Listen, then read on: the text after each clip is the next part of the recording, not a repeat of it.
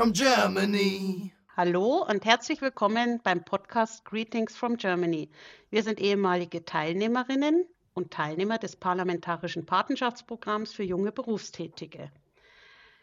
Heute mit dabei vom Podcast-Team sind der Niklas vom 29. PPP und ich bin die Coco vom 8. PPP.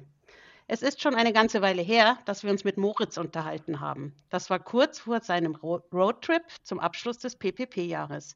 Seit einigen Wochen ist er nun wieder zurück in Deutschland. Moritz wird uns in dieser Folge berichten, wie es ihm die letzten Wochen und Monate ergangen ist. Wie war der Roadtrip, die Rückreise, das Wiedersehen und vor allem, wie ist es, wieder hier zu sein? Hallo Moritz, willkommen zurück auf Sendung. Moin, ja, danke schön.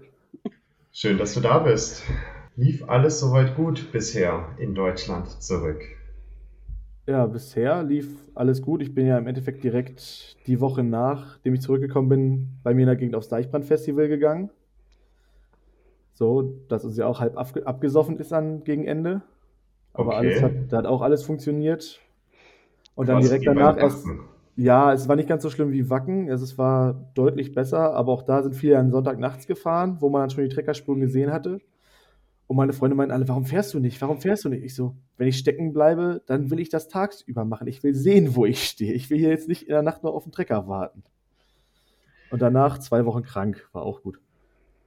Also quasi willkommen zurück in Deutschland und krank. Genau. Unser letztes Gespräch war ja am 18. Juni diesen Jahres, also auch schon eine ganze Weile her. Und es war dein letzter Tag auf dem College, beziehungsweise im Dorm und direkt ein Tag vor deinem Roadtrip.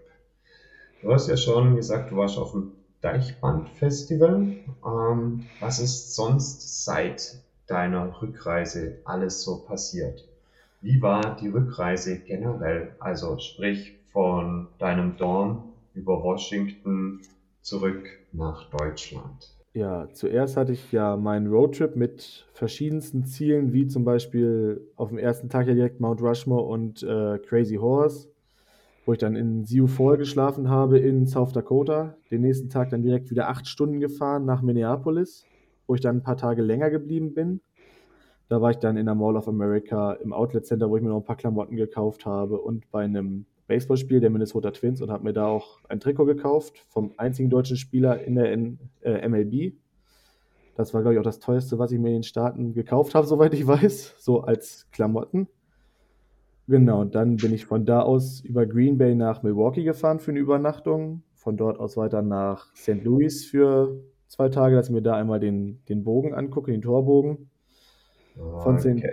Gate to the West ist das, genau, wenn ich mich Gateway, richtig erinnere. Gateway Arc to the West. Ja, irgendwie so.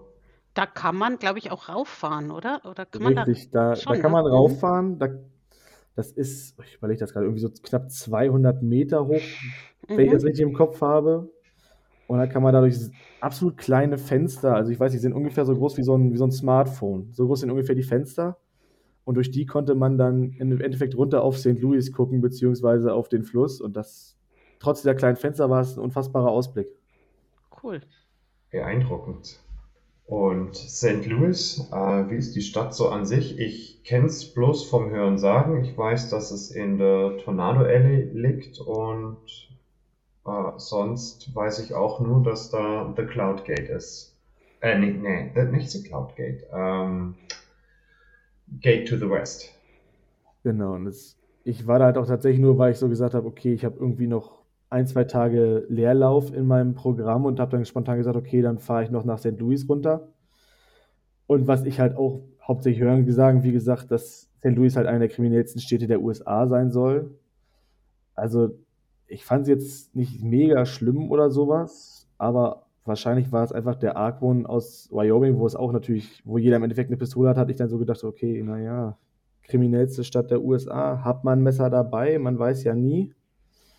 Aber ansonsten also tatsächlich, das, also da, wo mein Hotel war, das war schon nicht so, nicht so ganz so schön. Das war so ein Industriegebiet im Endeffekt. Aber ja, im Endeffekt einfach wirklich Auto immer abgeschlossen, überall dreimal kontrolliert, dass alles abgeschlossen ist und dann war man da ja zum Glück auch nicht sehr lange. Auch genau. wenn es schön ist. Ich bin jetzt persönlich etwas baff, dass du äh, ein Messer mit bei dir geführt hast. Ähm, ja, hätte ich jetzt so äh, nicht gedacht, dass man das in den USA, vor allem in St. Louis, braucht. Vielleicht ein bisschen naiv von mir zu denken, dass alles äh, Safety ist, aber ja, ist halt nun mal nicht so. Ich hoffe, du hast es nicht gebraucht.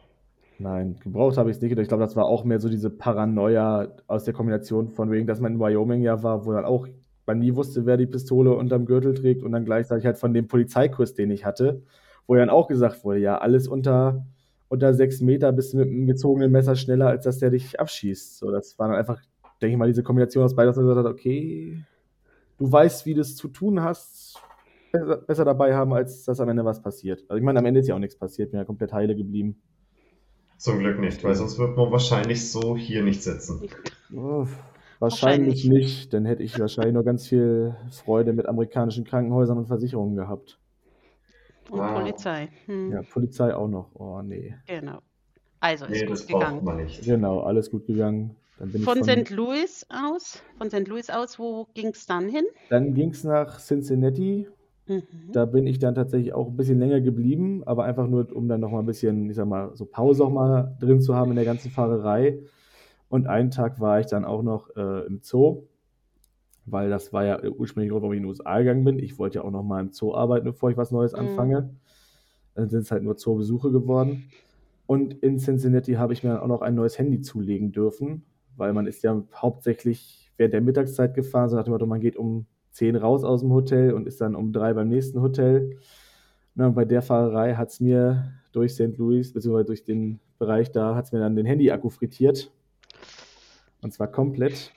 Und dann durfte, oh ich mir, dann durfte ich mir in Cincinnati noch kurz vor Abflug im Endeffekt für 350 Dollar ein neues Handy kaufen. Solange es jetzt auch hier in Deutschland noch nutzen kannst. Ja, das ist, das geht alles. Also ich hatte ja in den USA hatte ich Mint Mobile, kann ich auch nur jedem empfehlen tatsächlich, weil man zahlt da auf ein Jahr 30 Euro pro Monat, also was viele ja auch hier im Endeffekt zahlen, für unbegrenzt Internet und alles drum und dran. Und die hatten eine eSIM und da war mein Handy mit kompatibel. Also hatte ich da auch keinen Stress, einfach die eSIM angemeldet und dann ging das alles.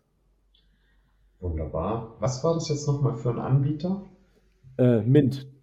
Die, Mint, okay. Die gab es damals, glaube ich, bei mir noch nicht. Nee, die gehören, also Mint Mobile gehört auch Ryan Reynolds, dem Schauspieler. Also ich weiß nicht, wie jung das genau ist, aber der steckt da im Endeffekt hinter. Und Netzabdeckung soweit also, in Ordnung. In Wyoming nicht so geil, aber da ist jeder Anbieter nicht so geil. Und ansonsten sucht sich Mint tatsächlich, je nachdem, wo man ist, den besten Anbieter für den entsprechenden Bereich raus. Also es gibt Momente, da ist man dann irgendwie bei Verizon, es gibt Momente, da ist man bei T-Mobile, aber man hat immer volles Netz, vollen Ausschlag, wenn es Netz gibt. Das, das, ist, das ist gut zu wissen. Das müssen wir uns gleich mal aufschreiben für, äh, für die Tipps für die nächste Ausreise nächstes Jahr. Genau. Genau, da kann man auch monatliche Tarife machen, auch ungefähr so um die 30 Dollar im Endeffekt. Dann hat man auch gleiche Konditionen, also wirklich unbegrenzt Internet, unbegrenzt Telefonie, unbegrenzt SMS. Ja, und dann ging es Richtung. Dann ging es von Cincinnati nach Kenton. Ah, okay. Das war ist in Ohio, das ist ein bisschen südlich von Cleveland. Da ist die National Pro Football Hall of Fame. Also es gibt ja im Endeffekt zwei Hall of Fames für Football. Einmal für College Football, das ist, äh, oh, jetzt lass mich lügen, irgendwo bei Virginia. Mhm. Und das für halt Profi-Football, also die NFL und alles, was davor war und irgendwie sonst in den USA Profi-Football sich nennt, ist da in Canton, Ohio.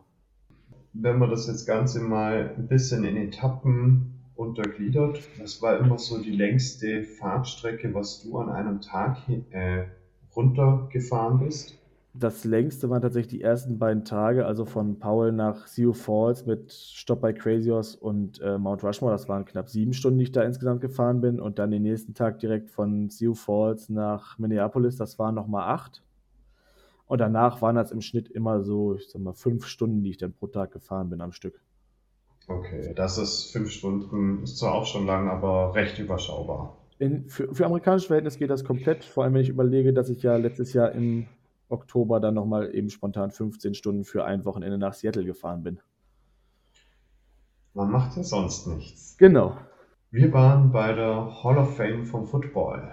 Das Und war im Endeffekt relativ cool, weil sie gerade die neuen äh, Nominierten bekannt gegeben haben, beziehungsweise die neuen, die reingekommen sind von den Nominierten. Die hatten dann unten eine Sonderausstellung und dann geht es da rein, hat ein bisschen was über die Geschichte des Sports und kann irgendwie mal einen Helm aufsetzen, wo dann einem so ein Spielzug durchgesagt wird auf Englisch oder man kann den Videoschiedsrichter nachmachen, wo man dann sich einen Spielzug anguckt und dann innerhalb von 60 Sekunden entscheiden muss, was da jetzt das Ergebnis von sein soll, weil es im Live im Endeffekt undurchsichtig war also ich muss auch tatsächlich sagen, da ich ja viel Football gucke, der Videoschiedsrichter ist deutlich besser als alles, was in der Bundesliga oder im Fußball rumrennt, weil 60 Sekunden sind 60 Sekunden, wenn ihr danach nicht weißt, was es ist.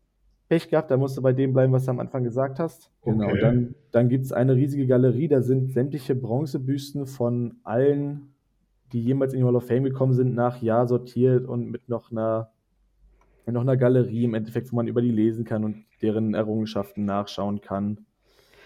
Wie, wie kommt man oder wie wird entschieden, wer in die Hall of Fame kommt? Also jeder NFL-Spieler, der, ich bin der Meinung, sechs oder sieben Jahre aus der Liga raus ist, ist theoretisch, hat theoretisch die Möglichkeit, reingewählt zu werden. Aber es gibt dann halt im Endeffekt spezielle Kriterien wie irgendwelche Trophäen, die man als individueller Spieler gewonnen hat oder Erfolge, die man als Team gewonnen hat, die dann nochmal ein bisschen ausschlaggebender sind, ob man wirklich, ich sage mal, in diese Auswahllisten, die dann auch an die Fans gehen, reinkommt oder ob man dann irgendwann über irgendwelche Ehrennominierungen reinkommt. Und also die größte Ehre, die man kriegen kann nach der aktiven Karriere, wäre First Ballot, also direkt das erste Mal, wenn man auf dem Zettel steht, reingewählt zu werden. Und da war jetzt dieses Jahr auch wieder einer oder zwei dabei. Und genau. du bist dann von dort direkt weitergefahren nach Washington oder gab es dort auch noch ein paar Nein. Stops? Also es ging noch ein bisschen weiter, bin ich von Kenton bin ich zu den Niagara-Fällen gefahren. So, und da dann auch nochmal also ich bin nicht nach Kanada rüber, weil das war mir dann etwas zu heikel wegen der Reisephase und allem drum und dran. Aber da war ich dann auch noch mal ein paar Tage länger noch mal ein bisschen, bisschen runterfahren, ein bisschen ausruhen. Und dann von Niagara-Fällen ging es weiter. Das war auch noch mal eine 8-Stunden-Fahrt. Das war nach Boston. Dann war ich in Boston noch ein paar Tage, halt so Klassiker gemacht wie Hafenrundfahrt oder halt mir die, den Zoo und das Aquarium angeguckt oder das, äh, ich überlege gleich, ich glaube, das heißt das Museum der Naturwissenschaften, irgendwie Museum of Science oder sowas was da auch ganz groß ist, das haben wir auch angeguckt. Genau, dann klassisches Muss, der Big Apple, also dann nochmal nach New York runtergefahren von Boston, da war ich dann für vier Tage. Da habe ich mich dann auch nochmal mit PPP lang getroffen, einen Abend, auch über einen Independence Day war das tatsächlich. Da stand ich dann vorm UN-Gebäude und habe mir da das Feuerwerk angeguckt mit ganz vielen anderen New Yorkern. War das direkt in der Stadt oder war das dann auf dem East River? Das war dann auf dem Fluss im Endeffekt gemacht und man konnte dann am UN-Gebäude, was ja auch so ein riesiger Glaskasten ist, dran vorbeigucken und dieses Feuerwerk sehen. Und das ging echt lange. Also das, ich weiß ja, ich habe das irgendwie zweieinhalb Minuten lang gefilmt und das ging noch irgendwie zehn Minuten und länger weiter. Wahnsinn, was da generell am Nationalfeiertag äh, Force of July in die Luft äh, an Feuerwerk geschossen wird, ist schon beachtlich. Das ist auch ja. in jedem kleinen Ort oder im kleinen Dorf, wie auch immer so, kann das man sich hier, wenn man in Deutschland den Tag der deutschen Einheit kennt, gar nicht vorstellen. Aber das ist halt Amerika, ne? Das ist dieser Nationalstolz und ähm, ja, das ja, sind die Amerikaner einfach. Genau, das ist Amerika und ich würde auch mhm. immer sagen, also Silvester, selbst wenn man sich sämtliche Böller aus Polen kauft oder wir haben in Bremerhaven, haben wir Komet, das ist ein Feuerwerksvertrieb, mhm. den haben wir da als ja. Lagerverkauf. Man müsste schon also jeder Amerikaner hat gefühlt die Kapazitäten, ganz Komet einmal leer zu kaufen. So viel Feuerwerk verblasen die im Endeffekt. Und auch wo ich abgereist bin, bei mir am 18.06. oder 19.06. konnte man da schon Feuerwerk kaufen bei uns. Wahnsinn. Ja, aber ist ja toll, dass du das jetzt gerade auch in New York erlebt hast und toll, super. Ja. Bestimmt ein Wahnsinnserlebnis. Hm? Das war das echt beeindruckend. Die sind auf jeden Fall well prepared. Richtig. Ganz genau. Und jetzt muss ich noch was einbringen für welche, die jetzt vielleicht nicht alle Folgen von Moritz mitverfolgt hatten, weil ich weiß nicht, jetzt habt ihr vielleicht schon gemerkt, äh, Moritz war in Cincinnati im Zoo, in Boston hast du gerade eben gesagt, war es denn Zoo. Also es liegt an deinem erlernten Beruf vorher. Richtig, es lag daran, genau. daran dass ich gelernt Tierpfleger bin und eigentlich mhm. jetzt vor dem Studium das Jahr in den USA. Klar, ich wollte eigentlich auch Football spielen, was dann in Wyoming nicht ging, wo ich nur gecoacht habe und ich wollte außerdem halt nochmal ein Jahr, um es abzuschließen, als Tierpfleger gearbeitet ja. haben. Hat sich dann auch nicht so ergeben, aber so ist das halt. So ist das Leben und so ist PPP. Genau. Kommen im, immer irgendwie ein bisschen anders und was nicht immer schlecht ist, aber Richtig. genau. Ja, und dann runter nach Washington endlich. Dann runter nach DC und das war tatsächlich einfach nur drei Tage Sachen packen, Sachen sortieren, Auto verkaufen und im Endeffekt abfliegen. In DC war in dem Fall kein Programm mehr, so ein Abschlussseminar oder, also es war früher mal, also während unserer Zeit, dass man in Washington quasi das Abschlussseminar hat. Ja, das ist bei uns ausgefallen. Das wäre im Endeffekt Mitte Juni gewesen. Aber dann hätte man uns im Endeffekt vor der Reisephase alle nochmal nach DC irgendwie einfliegen müssen und dann wieder zurückfliegen müssen. Und da hat man sich dann halt dazu entschieden, Kosten zu sparen, das einfach nur als Zoom-Meeting auf den Nachmittag zu machen. Okay, eigentlich auch recht schade. Das hätte man ja eigentlich mit dem Abflug in Verbindung bringen können, dass man halt ein, zwei Tage eher da ist und dann das Seminar dort macht. Das haben da, da haben ja schon einige dann gefehlt im Endeffekt, weil ich war ja der spätere Abflug und die erste Teil, der war ja dann schon war ja dann schon wieder in Deutschland und am Arbeiten, weil die ja, Ja. früher los mussten. Das ist das Problem. Ich glaube, das hat sich die letzten Jahre ja. einfach geändert. Das Ja. war jetzt so und das hat sich so ergeben und das wird jetzt auch in Zukunft immer so sein. Genau, was ich so mitbekommen habe. Ist so, genau. Das ist. Du hattest das in der letzten Folge schon angekündigt, also dass du ja mit deinem eigenen Auto auch den Roadtrip machst und vorhast, in DC in diesen zwei, maximal drei Tagen, was es sind oder waren, dein Auto hoffentlich zu verkaufen. Wie war das? Wie hat es geklappt?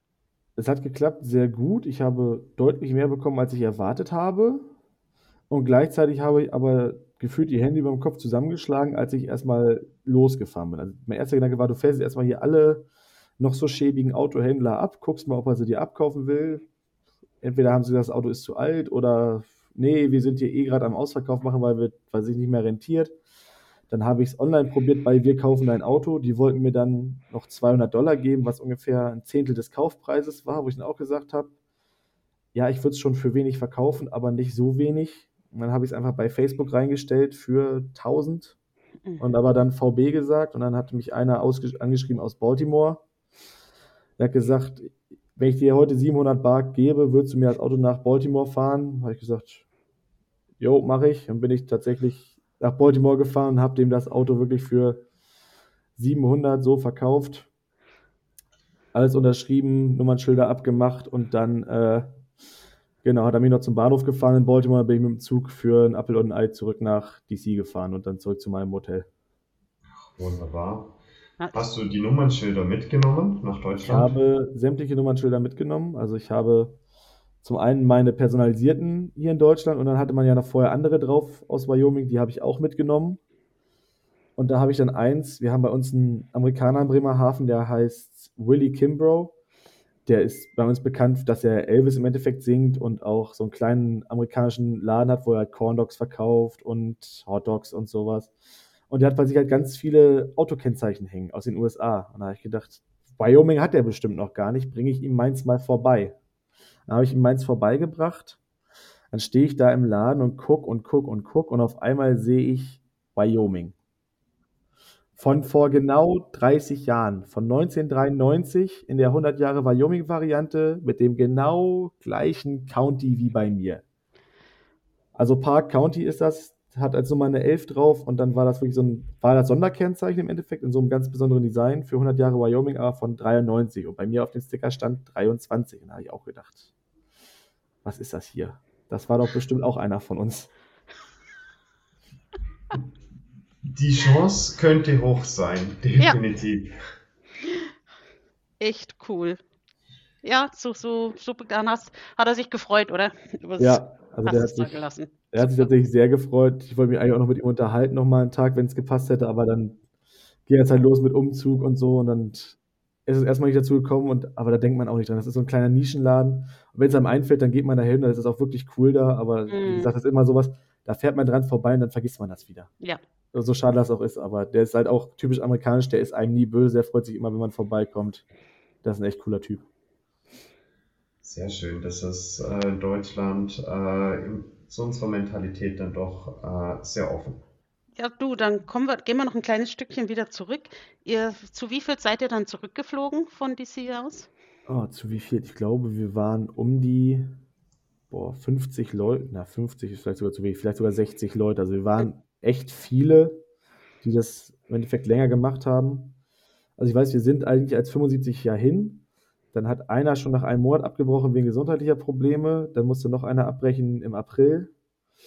Und dann waren wir im Endeffekt schon nur noch 73, was auch noch eine gewaltige Menge ist eigentlich. Und ich weiß jetzt aber nicht, wie viele wir dann genau im Flieger waren. Aber wir waren schon der Großteil, die dann alle später zurückgeflogen sind. Okay, äh, ja, schade, dass welche abbrechen mussten. Aber das gibt es leider immer wieder mal. Der Flug wahrscheinlich auch das Jahr nochmal etwas gefeiert, oder? Ja, also wir wollten es. Der Plan war im Endeffekt, wir machen das gleiche wie von Frankfurt nach Deutschland. Man geht bei Duty Free rein, kauft sich seinen Wodka, kauft sich sein, sein Jim Beam, kauft sich seine Cola dazu, mischt das alles schön fertig. Und dann ging ich da rein und dann hieß es, ja, gib mal bitte deinen Boardingpass. Und ich habe mich schon angeguckt und dem Motto, was wollt ihr von mir? Ich will die Flasche jetzt mitnehmen. Nee, wir brauchen deinen Boardingpass. Ich so, warum? Ja, das kriegst du, wenn du in den Flieger gehst. Da habe ich gedacht, okay, ist egal. Cola kriegt man auch im Flieger. Du kaufst jetzt den Wodka für teuer Geld und dann ist erstmal gut. Kumpel von uns hatte die gleiche Idee, weil einer von uns Geburtstag hatte und dann wollte er auch nochmal zum Feiern noch einen Wodka kaufen und da saßen wir da mit zwei Wodka in der Lufthansa, hatten die erste Flasche schon komplett leer verschenkt, also in den Becher eingeschenkt und wollten das trinken. Haben gedacht, so, das wird ein schöner Rückflug. Und dann kommt die Chefin von den Flugbegleiterinnen an und sagt, ja, ich weiß ja, ihr habt Wodka dabei. Und wenn es nach mir ginge, mich würde das nicht stören, wenn ihr den jetzt hier trinkt, aber offiziell dürft ihr das nicht. Und da eine von meinen Flugbegleiterinnen hier sonst Stress machen würde, müsst ihr das jetzt austrinken und dürft die andere Flasche nicht mehr aufmachen. Dann haben wir uns halt, haben wir uns halt an den Biervorräten so ein bisschen noch was von genommen, die sie da auf dem Flieger hatten, aber es war tatsächlich nicht so, so hart eskaliert wie auf dem Hinflug, wo wir dann am Ende kein Bier mehr im Flieger hatten. Aber das lag wahrscheinlich auch daran, dass wir halt noch den Abend vorher doch gut getrunken haben. Ja, gut, ein Jahr muss man auch ordentlich ausklingen lassen, definitiv. Vielleicht auch besser, dass es beim Flug dann nicht ganz so wild war. Ähm, man möchte ja schließlich mit einem guten Eindruck wieder in Deutschland einreisen. Ja, vor allem, da wir alle irgendwie kaum geschlafen haben, obwohl der Flug über Nacht ging. Also das war bei allen irgendwie nur so ein, zwei Stunden so ein Powernappen, aber wirklich kaum geschlafen im Endeffekt auf dem Rückflug. Das ist normal, würde ich mal sagen. Beim Hinflug vielleicht noch eher, aber beim ja, Rückflug. Hin, genau, auf dem Hinflug hat man ja noch ein bisschen länger geschlafen, aber der Rückflug war echt richtig kurz. Wie waren die ersten Tage und Wochen in Deutschland? Äh, wir werden ja alle bei den Vorbereitungs- und äh, Abschlussseminaren eigentlich auf den Re-Entry Culture Shock vorbereitet. Wie war das bei dir? Also ich hatte wirklich kein, ich hatte auch in den USA keinen Culture Shock. Das war mehr so eine stetige Linie, erst so ein bisschen halt Honeymoon-Phase, wenn man da war, dann klang das ab in so einen Alltag, dann wieder immer mal so so wie der Honeymoon, wenn man sich irgendwie mit Leuten getroffen hat und irgendwie was, was Cooles unternommen hat. Und dann hier in Deutschland ging das im Endeffekt auch in der geraden Linie weiter als, äh, als Alltag einfach. Einfach, ja, nach Hause kommen, erstmal den Jetlag irgendwie überwinden. Dann ging das direkt los, hat man sich wieder mit Freunden getroffen. Dann hatten wir einen Mannschaftsgrillen, wo wir auch zwei, drei Amerikaner hatten, mit denen man sich dann wieder unterhalten konnte über das Erlebte. Und dann war Deichbrand, da war auch noch Festival, das stand ja auch noch auf dem Plan und sowas. Also das war irgendwie man ist zurückgekommen, es hat sich für mich nichts verändert im Endeffekt. Also es wäre so, als wäre ich nie weg gewesen. Quasi ein etwas längerer Urlaub. Genau. Okay, ja. Äh, ja, so ist jeder anders. Ich denke mal, Coco, bei mir, bei dir war es genau, also genau unterschiedlich zu dir. Ja, genau, also war wirklich ganz anders. Aber ich denke mir, es kommt von Typ zu Typ drauf an und ja, wie man mit allem, was man erlebt hat, was, wie man mit umgeht und ähm, ja, wie alles so ist. Aber das hast ja jetzt, beziehungsweise fängst du mit dem Studium an. Genau, ja? ich hatte jetzt heute, mein, also am 18.09., genau, ich muss überlegen, drei Monate nach der letzten Aufnahme, habe ich heute auf den Montag meine ja, offizielle Begrüßung an der Uni gehabt. Ich bin jetzt ganz offiziell Erstsemester an der Ostfalia, Standort Salzgitter für, was hatten sie heute noch gesagt, Verkehr, Sport, Tourismus, Medien. Ab morgen geht es dann richtig los, direkt morgens um 8. Ist auch der einzige Tag, wo es morgens um 8 losgeht. Alles andere geht 9.30 Uhr oder so los. Haben wir uns schon, ich schon drum gekümmert im Stundenplan. Und ab ins Fitnessstudio dann, oder? Ja. Weil du hast uns ja schon beim letzten Mal verraten, dass du Sportmanagement studierst. Ja, da habe ich heute auch meine, meine McFit-Karte dann wieder abgeholt und auch Fitness dann als Praxiskurs im Studium gewählt, weil ich habe mich dann doch nach der Rückkehr nochmal irgendwann auf die Waage gestellt und ich dachte ja, ja, bist zwar gut, hast zwar gut zugenommen in den USA, aber hast ja bestimmt auch gut wieder abgenommen. Ja, das war Illusion. Ich habe mich gewaltig erschrocken, habe mich dann kurz darauf bei Verwandten nochmal gewogen, habe gedacht, naja, vielleicht ist die Waage auch kaputt. Nein, die Waage ist nicht kaputt. Ich habe tatsächlich massiv zugenommen. Aber naja, wird alles wieder besser. Und das auch noch beim Lernen quasi. Ja. Ganz ein anderes Thema. Ähm, Gibt es denn irgendwas, wo du sagst, Mensch, das würde ich den zukünftigen Teilnehmern, Teilnehmerinnen auf alle Fälle empfehlen, was sie einpacken sollen, was sie mitnehmen sollen? Oder gibt es auch irgendwas, wo du sagst, ey, das hätte ich zu Hause lassen können? Also, es ist jetzt nicht zwingend, lasst es zu Hause, aber wenn ihr Klamotten da kauft, dann schmeißt irgendwas von euren deutschen Klamotten weg. Oder nehmt irgendwie Klamotten mit, die ihr wisst, die tragt ihr nur kurz, ihr holt euch da eh neue, werdet die los.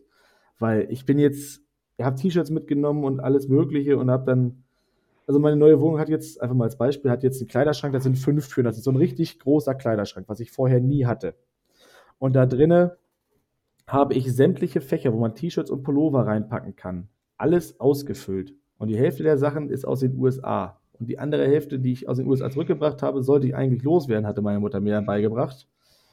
Und ich stand da dann und war so, äh, ja, aber es passt doch noch alles so schön und es ist doch noch alles in Ordnung. Also ja, nehmt, wenn ihr Klamotten mitnehmt, guckt, dass ihr alte Klamotten mitnehmt, guckt, dass ihr die irgendwie, wenn ihr euch neue holt, loswerdet, sonst steht ihr am Ende wie ich da vor einem vollen Kleiderschrank und denkt euch, ich habe 30 T-Shirts, wie lange soll ich die alle, wann soll ich hier irgendwie mal aussortieren, weil die passen ja alle und aber am Ende trägt man eh immer die gleichen. Also wie gesagt, das ist mein Top-Tipp, Klamotten loswerden. Ja, und so viel, wenn es dann alte T-Shirts sind, so oft tut man auch nicht eine Wohnung streichen. Ja, genau, das ist es nämlich. So oft streicht man die Wohnung nicht und dann stand man auch so, ja, das könnte man zum Streichen. Also ich habe dann tatsächlich auch T-Shirts dann direkt irgendwie dann zu Hause einfach aussortiert und abgegeben, weil ich dann gesagt habe, also irgendwas muss hier raus, kann jetzt nicht den ganzen 40 T-Shirts oder was mitnehmen. Muss das ein bisschen runter reduzieren. Jetzt komplett nochmal ein bisschen das ganze Jahr zurückblickend. Ähm, abgesehen vom Shoppen und vom Sporteln und vom Reisen. Ähm, du bist ja wieder zurück in Deutschland angekommen und was gingen dir so nebst dem Feiern in einer ruhigen Minute äh, für Gedanken durch den Kopf beim Heimflug? Wie, waren, wie hast du dich gefühlt?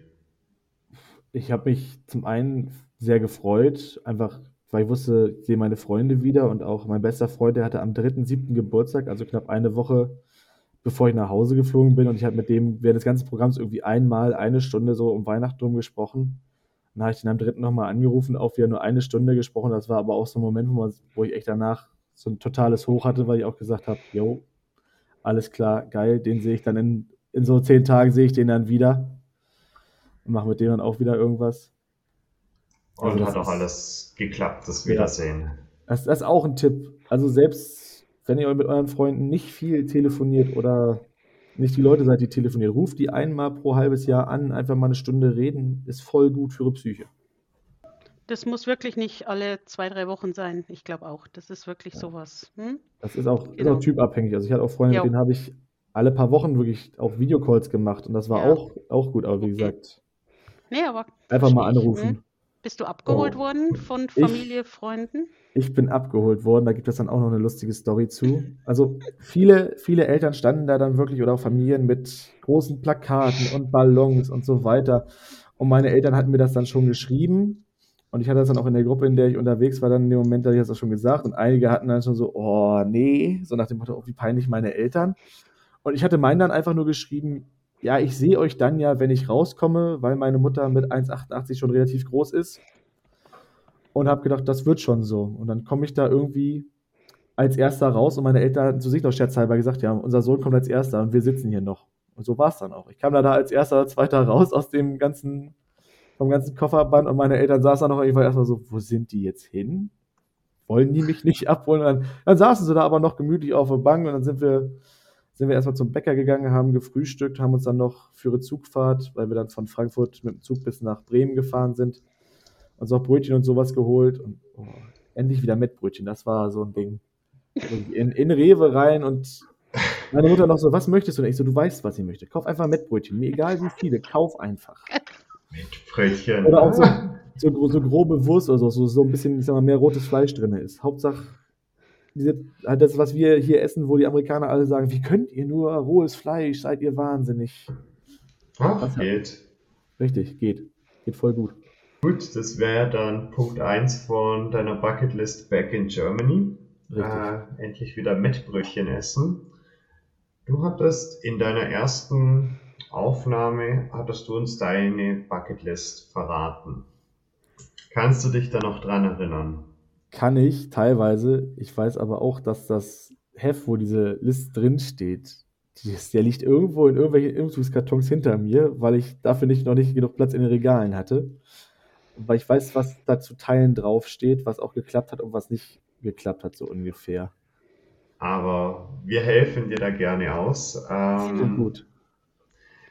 Du hattest auf deiner Bucketlist, wir haben uns ähm, eins, zwei, drei, vier, vier Punkte mit aufgenommen.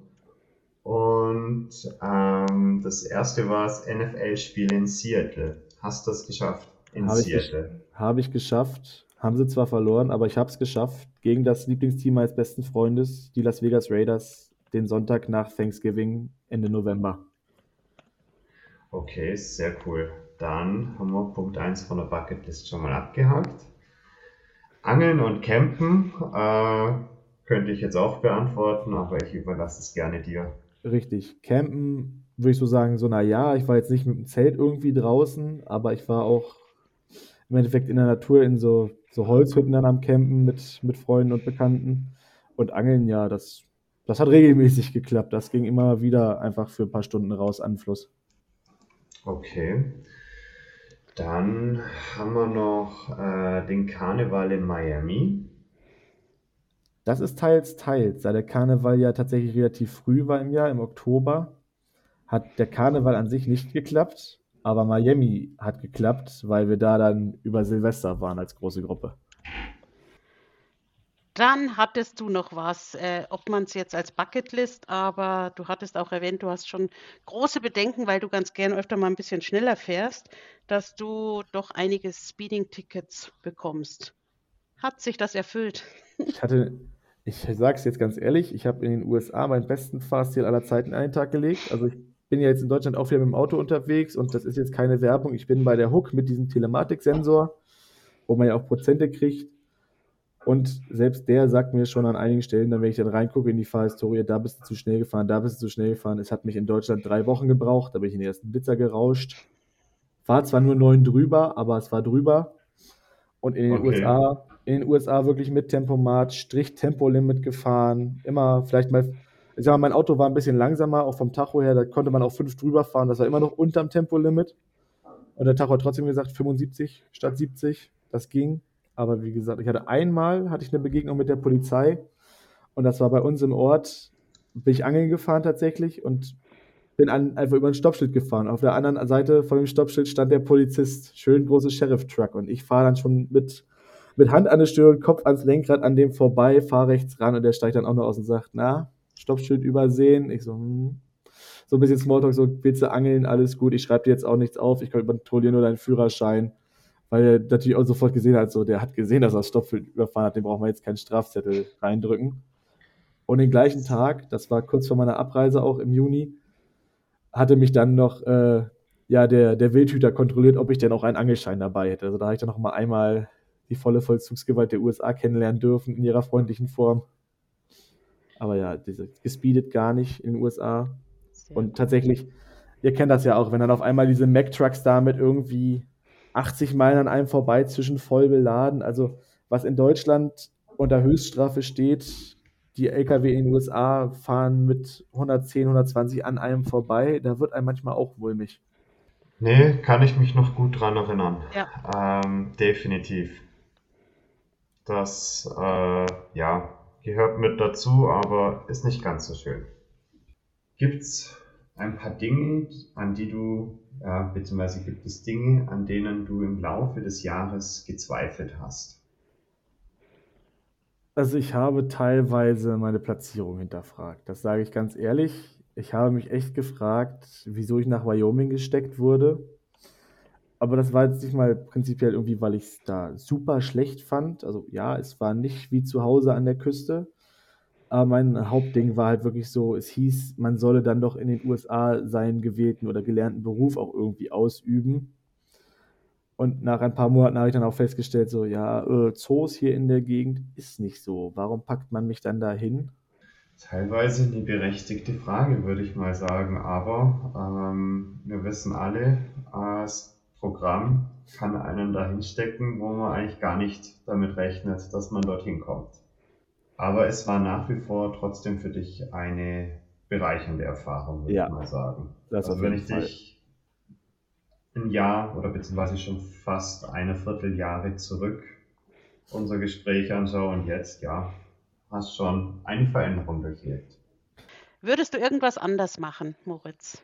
Wo du in dem Jahr praktisch irgendwelche Entscheidungen getroffen hast, wo du sagst, Mensch, hätte ich vielleicht doch anders machen sollen oder bist eigentlich mit allem zufrieden? So mit dem Wissen, das ich jetzt habe, weil man schreibt ja auf dem Vorbereitungsseminar, schreibt man einen Brief an sich selber, den bekommt man dann beim Nachbereitungsseminar. Ich habe dann den Brief gelesen am Samstag und habe gedacht, boah, bist du ein Dussel? Was du da reingeschrieben hast, hättest du mal in den USA wissen sollen. Also ich habe ja durch meinen Sport und auch unsere Herrenmannschaft, die sich dann über Jahre immer wieder Amerikaner ins Team geholt hat, einige Leute, ich sag mal in der Facebook-Freundesliste irgendwo, die in Amerika leben. Und ich sage mal so, ich habe in dem Moment in Wyoming nie drüber nachgedacht, weil ich auch immer in diesem Modus war, okay, du bist Part-Timer, du musst eigentlich die ganze Zeit hier sein. Aber ich wusste halt auch von anderen Part-Timern, die konnten dann ihr College so drehen, dass sie dann für die Jobphase doch woanders hin konnten. Ja, Mhm. und wäre mir dann eingefallen, dass ich einfach irgendwie, ich sag mal, ein paar Bekannten schreiben kann, die dann auch irgendwo in Städten leben oder in der Nähe von Zoos. Ja, klar, hätte ich auch gut, dass ich irgendwie mein, meine College-Zeit alles in ein Semester bündel und dann zum Arbeiten wirklich nochmal noch mal umziehe. Also das, das wäre wahrscheinlich das Einzige, was ich anders machen würde. Einfach drüber nachdenken, was für Leute ich schon kenne, wo ich vielleicht irgendwelche Möglichkeiten sehe, wie man Klar. vielleicht doch nochmal, sag mal, was anders machen kann. Weil wie gesagt, das erste Halbjahr hauptsächlich auch wegen dem Ehrenamt, das war, also das Ehrenamt war richtig geil. Das war mit das Geilste, was ich tatsächlich so in Wyoming selber gemacht habe, finde ich immer noch. Ja, das sind wahrscheinlich Entscheidungen oder, oder Nicht-Entscheidungen. Äh, da wirst du immer wieder mal dann dran nachdenken, Mensch, warum habe ich das nicht gemacht? Aber es ist halt jetzt so, ne? Und ich denke mir, du bist jetzt auch einer, der sich sagt, gut, ist jetzt so, auch Genau, gut, ist, hilft nichts. habe ich gelesen, habe ich gesagt, ja, ist jetzt so, jetzt, jetzt Genau. fällt es dir ein, danke dafür. Mhm. Hat auch so funktioniert. Was würdest du sagen, hat dich in dem vergangenen Jahr äh, bei deinem Aufenthalt in Wyoming in den USA am meisten bereichert? Was hat mich am meisten bereichert? Das ist sowas von definitiv mein Ehrenamt, was ich da als Assistenztrainer an der Highschool gemacht habe. Also, ich hatte ja sowieso schon immer so ein bisschen das Gefühl, klar, Amerikaner sind auch manchmal ein bisschen oberflächlicher, halten vielleicht nicht immer Kontakt. Und vielleicht, mein Gedanke war so, vielleicht haben die Kids mich auch schon, sagen wir mal, vergessen. Und dann hatte ich neulich bei Snapchat nochmal eine Story von meinem Balkon reingestellt. Und dann schreibt mich auf einmal eins von meinen Highschool-Kids an. Dann habe ich mit denen nochmal so fünf Minuten einfach geschrieben. Das fand ich, das fand ich schon cool. Das, ich sage auch immer, das sind meine Kids, obwohl ich ja kaum im Endeffekt mit denen wirklich zu tun hatte, außer beim Training. Du, Und aber deswegen- Sport verbindet. Richtig, Sport verbindet und Football ist Family. Ganz klar. Ich glaube, das ist in jedem Sport oder Leistungssport das Gleiche. Das schweißt ordentlich zusammen. Willst du da oder hast du da Kontakte, die du vielleicht auch halten wirst noch? Also wenn ich jetzt irgendwie mit der Familie, haben wir schon überlegt, wir machen noch mal einen Trip in die Gegend, einfach im Frühling oder sowas für Yellowstone, weil meine Eltern ja, oder im Herbst besser gesagt, weil meine Eltern ja nicht im Park waren, wo sie da waren. Da würde ich auf jeden Fall noch mal zu einem Highschool-Spiel hingehen, wenn ich die Zeit habe. Einfach gucken, wer da rumläuft, gucken, wer sich an mich erinnert. Und ansonsten vielleicht meine Friendship Family, ob die vielleicht noch irgendwie noch mal Kontakt dann haben wollen oder nicht, das weiß ich auch nicht, das könnte ich auch probieren. Meine amerikanischen, ich sag mal, Freunde, Bekannte, weiß ich nicht, ob das so klappt, aber die internationalen tatsächlich, mit denen ich da viel gemacht habe. Also ich habe, ich glaube, die drei, mit denen ich was am meisten gemacht habe, sind ein Japaner, ein Schotte und ein Niederländer. Und ich weiß, der Niederländer, der hat schon gesagt, hier, wenn du Lust und Laune hast und in Amsterdam bist, schreib mir. Wenn ich da bin, komme ich vorbei. Wenn ich nicht da bin, sage ich dir, wo du hingehen kannst. Der Schott hat auch schon gesagt, wenn du in der Gegend bist, wo ich herkomme, sag Bescheid, wir machen was. Und wie gesagt, mit dem Japaner, das ist einfach mehr so dieses, der ist halt auch, der ist in den USA voll in diesen Fitness-Trend gegangen, weil er sich halt auch ein bisschen einsam gefühlt hat, trotz anderer Japaner. Der ist halt da drin voll aufgegangen und der hat mir dann, mit dem schreibe ich halt manchmal einfach über so, über was man im Fitnessstudio macht, was man für, für Trainingssätze machen kann und sowas. Also mit den dreien habe ich tatsächlich noch relativ regelmäßig Kontakt. Ja, ist doch schön. Und das wird auch, werden teilweise wieder andere noch dazukommen durch andere Connections oder wenn du dann irgendwen besuchst oder sonstiges. Ist ja auch mit der Sinn und Zweck auch von dem Programm. Es geht ja nicht ja. nur um den transatlantischen genau. Austausch, sondern auch genau. um den kulturellen Austausch. Ganz genau. Es gibt ja noch ein großes Wort im PPP, das immer erwähnt wird, das ist das Wort Junior-Botschafter. Hast du dich da irgendwie drin erkannt in dem Wort, wie du drüben warst? Sagst du, oder wie hast du das Gefühl, hast du dich als Junior-Botschafter eingebracht? Oh, also, das ist immer, ich weiß nicht, also bei Botschafter denke ich immer an was, was sehr Formelles. Und wenn ich dann darüber nachdenke, was ich privat teilweise auch für einen Humor habe, mit, ich sag mal, Wortwitzen unter der Gürtellinie und so eine Geschichte und auch allgemein Wortwitze, irgendwas in die derbere Richtung wo man dann teilweise, wo ich dir teilweise auch Dinge einfach auf Englisch bringen konnte, die auch jetzt nicht so ganz, ganz sauber waren. Oh, weiß ich nicht. Also, ich sag mal so sporttechnisch, footballtechnisch war das bestimmt gut, weil, wie gesagt, das ist was, da gehe ich drin auf, da kann man auch viel reden, wie ist es hier, wie ist es da, aber so, ich sag mal, im Allgemeinen würde ich sagen, na, wenn man jetzt wirklich nach diesem Botschafter geht mit Anzug und, und Aktenkoffer, war ich gar kein Botschafter. Das war mehr Comedy-Veranstaltung oder sowas. Aber ich denke mir, gerade wo du das sagst mit dem äh, übers Ehrenamt und, und das Ganze und wo du dich eingebracht hast, dass das ja auch mit der Sinn und Zweck ist. Oder auch, wie du bei deinem Job äh, die Kontakte, die du geknüpft hast, mit Leuten geredet hast, vielleicht was über Deutschland erzählt hast. Ich denke mir, das ist ja auch ja. der Sinn und Zweck. Und das ist auch damit gemeint, denke ich mir. Einfach so wie ich man ist, auch. sich einfach ein bisschen was drüben verbreiten, wie du gelebt hast, was du so gemacht hast, wie das in Deutschland ist. Genau. Ja. Moritz, vielen Dank. Ähm, wir sind jetzt schon am Ende angekommen. Ähm, auch vielen Dank von den anderen Podcastern bei uns aus dem Team, äh, dass wir dich haben das Jahr auf jeden Fall begleiten dürfen. Ich hoffe, dass wir uns auf der einen oder anderen Reunion wiedersehen. Und ja, von da, von meiner Seite, mach's gut und vielen Dank dir. Ja, vielen Dank, dass ich dabei sein durfte. Also, ich meine, ich höre jetzt seit zig Jahren Podcasts, habe mich immer gefragt, wie geht das, wie läuft das ab, wie funktioniert das? Und dann auch so Sachen gehört wie, ja, wir haben uns im Vorgespräch erzählt, von anderen Podcasts dann immer gehört und dann das mal so ein Jahr live zu erleben, fand ich auch sehr, eine sehr coole Erfahrung tatsächlich. Ich weiß nicht, ob ich es jetzt irgendwie, ich weiß, unsere Uni hat irgendwie ein paar Podcasts, oder ob ich da nochmal irgendwo reinschaue, aber es war eine großartige Erfahrung auf jeden Fall. Ich hoffe, ja, dass wir dich als neuen Hörer begrüßen dürfen. Ganz genau. Und wir hoffen auch, dass wir den Kontakt nicht verlieren und eventuell auf Reunions dann mal sehen oder so auch mal. Genau. Alles Gute für dich. Moritz, alles Gute. Und an dieser Stelle möchte ich wie üblich darauf hinweisen, wenn ihr Wünsche, Fragen, Anregungen habt, könnt ihr uns gerne schreiben an podcast.ppp-alumni.de. Wir freuen euch über eure Fragen und ja, bis zum nächsten Mal. Macht's es gut. Servus. Greetings Ciao. from Germany.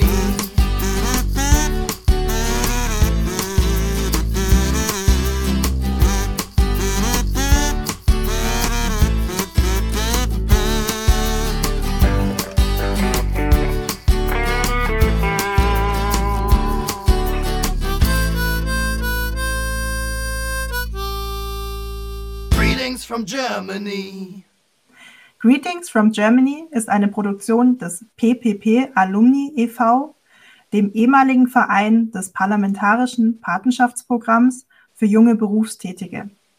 Für Fragen und Anmerkungen meldet euch bei podcast.ppp-alumni.de.